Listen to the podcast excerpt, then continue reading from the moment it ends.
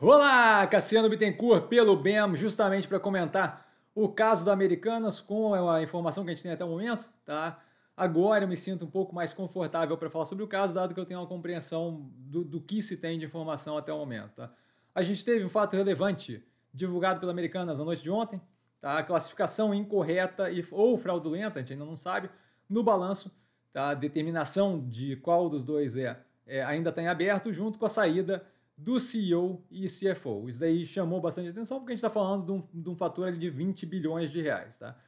Primeiramente, importante lembrar que, assim, que essas informações ainda são preliminares, mesmo a empresa ainda está acessando o ocorrido para entender exatamente qual é o tamanho do problema e no que consiste.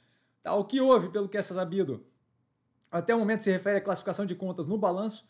Basicamente, eu tinha créditos com bancos, tá? financiamento, tá? conhecidos como risco sacado, que tem como propósito antecipar pagamento a fornecedores. Então eu tomo dinheiro com o fornecedor com prazo longo e acabo antecipando, e aí meu, meu, meu, meu, ao invés do meu crédito ser com o meu fornecedor, acaba sendo com a instituição financeira que antecipa.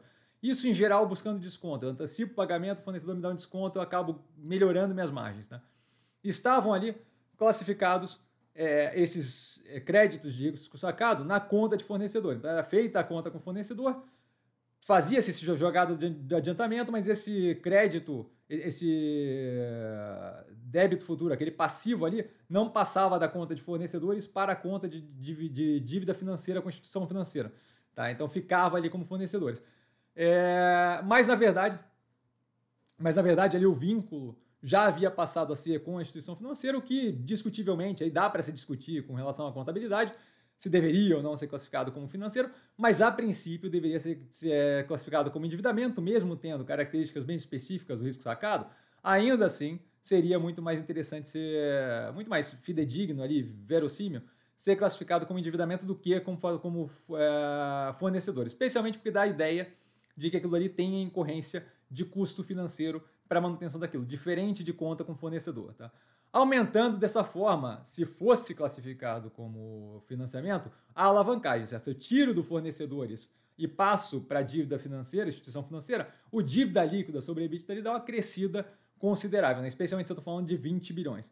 Tá? E dando uma ideia de estrutura de capital consideravelmente pior. Então, assim, daí é que vem justamente parte do pensamento de que talvez seja uma, um delta para embelezar o balanço. Tá? No momento que eu preparo esse vídeo, o ativo está caindo 76%, Tá? O que eu vejo como exagerado com base nas informações que eu tenho. Tá? E aí é importante deixar claro, já vou explicar um pouquinho, mas é importante deixar claro que eu não tenho qualquer interesse em especular no ativo, dado que as informações ainda são muito incipientes e eu não tenho interesse em ficar operando com um ativo que está nesse tipo de situação, certo? Falo mais aqui para esclarecer a situação, é, dar um entendimento e uma compreensão para vocês e para quem já está comprado no ativo ter alguma ideia para embasar a tomada de decisão. Apesar do risco sacado estar tá classificado nas contas de fornecedores, tá, o custo financeiro daquela alavancagem ali estava incluso na DRE. Tá? Ou então é fraude, fraude completa, certo? Por quê? Porque aquele custo meu de, de dinheiro, ele tem que passar pela demonstração do resultado do exercício. Por mais que seja classificado como fornecedor, tá? de modo que, se está classificado como fornecedor e aquele custo do financiamento entrou em custo de mercadoria vendida, reduzindo margem bruta e por aí vai, ou como despesa operacional um pouco mais abaixo, ainda assim ele passava pelo digestivo todo ali da operação e afetava diretamente o bottom line, certo? Então o lucro líquido, dado a suposição de que eles não esconderam o dinheiro pago como juros, que aquilo passou pela demonstração do resultado, quando eu olho para o final, não é ótima a forma de organizar, mas quando eu olho para o final, o lucro líquido final, a linha final, deveria estar correta, por mais que esse financiamento, diferente dos outros financiamentos, que estão qualificados em despesa financeira tivesse qualificado em custo de mercadoria vendida ou em despesa operacional, ainda assim ele passou pelo digestivo da operação como um todo. Tá? Então, no frigir dos ovos, não alteraria a condição operacional financeira da empresa. Alteraria um pouco a análise e a compreensão do que é custo financeiro, do que é custo operacional, do que é custo de mercadoria vendida. Porém, entretanto, todavia, a operação que você está vendo na DRE, por mais que mal alocada nas contas corretas, está é exatamente a operação que você está é, investindo que está ali demonstrada. Né? Dado que pelo bottom line, justamente pela linha de lucro líquido, refletia esse custo de financiamento. E eu volto a reforçar isso supondo que eles não estão escondendo esse custo em uma outra operação, em uma outra empresa, como fez, por exemplo, a Enron. Tá? Então eu estou supondo que não tem aqui uma grande conspiração financeira com base no que a gente viu até agora. Tá? Supondo ali que eles tentaram embelezar o balanço, mas não cometeram fraude completa escondendo prejuízo. Tá? De modo que a mudança para endividamento do risco sacado, que é o que justamente deve ser feito, muito possivelmente, alteraria a visão estrutural é, da estrutura de capital do ativo, por quê? Porque vai jogar, o, você tira de fornecedores e joga para dívida líquida, para dívida, né? E aí desconta ali caixa.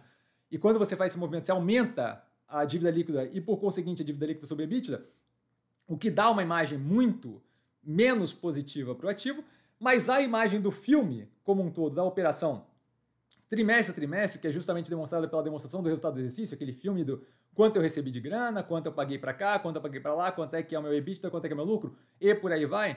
Tá? Essa imagem seria exatamente a mesma, realocada, mas seria basicamente a mesma, supondo não tenho, não, não tendo escondido aquele dinheiro, aquela, aquela, aquela despesa em algum lugar fora da DRE. Tá? Com possível, inclusive, melhoria de margem bruta e ou EBITDA. Porque se eu coloquei aquele custo do financiamento através do, do coisa sacado ali, como custo de mercadoria vendida, a hora que eu jogo ele lá para baixo para despesa financeira, o custo da mercadoria vendida naturalmente diminui. A margem bruta sobe, o EBITDA sobe. Se eu joguei aquele custo de financiamento do negócio sacado na despesa operacional, minha margem bruta é, continua a mesma, porque o CMV, o custo de mercadoria vendida, continua igual, quando eu jogo da despesa operacional para baixo para a despesa financeira, eu aumento automaticamente o EBITDA, que deixa de ter aquilo descontado e aquilo passa a ser descontado como despesa financeira que não entra em Earning Before Interest, Taxes, Depreciation and Amortization, né? especialmente pelo izinho de interest, tá? de juros. Então, basicamente, isso, tá? Uma vez, justamente, que esse custo que supondo estar em algum lugar ali dentro da DRE, passa a ser contabilizado como despesa financeira. Tá? Então, por enquanto, é só isso a gente deve ter mais coisas se desenrolando e sendo diferente do que foi exposto aqui, não sendo o que eu estou confabulando aqui, a gente terá mais atualizações aqui. Se for exatamente essa questão, a gente deixa por isso mesmo, porque acabou que é, de fato foi o, consumado que eu acabei de falar. Tá? Dúvida? Eu tô sempre no Instagram, arroba vestir com sim, só ir lá falar comigo, não trago a pessoa amada, mas estou sempre lá tirando dúvida e vale lembrar quem aprende a pensar bolsa opera com mero detalhe. Um grande beijo a todo mundo e até amanhã, se não me engano, na abertura de mercado logo cedo. Tá? Valeu, galera. Beijão.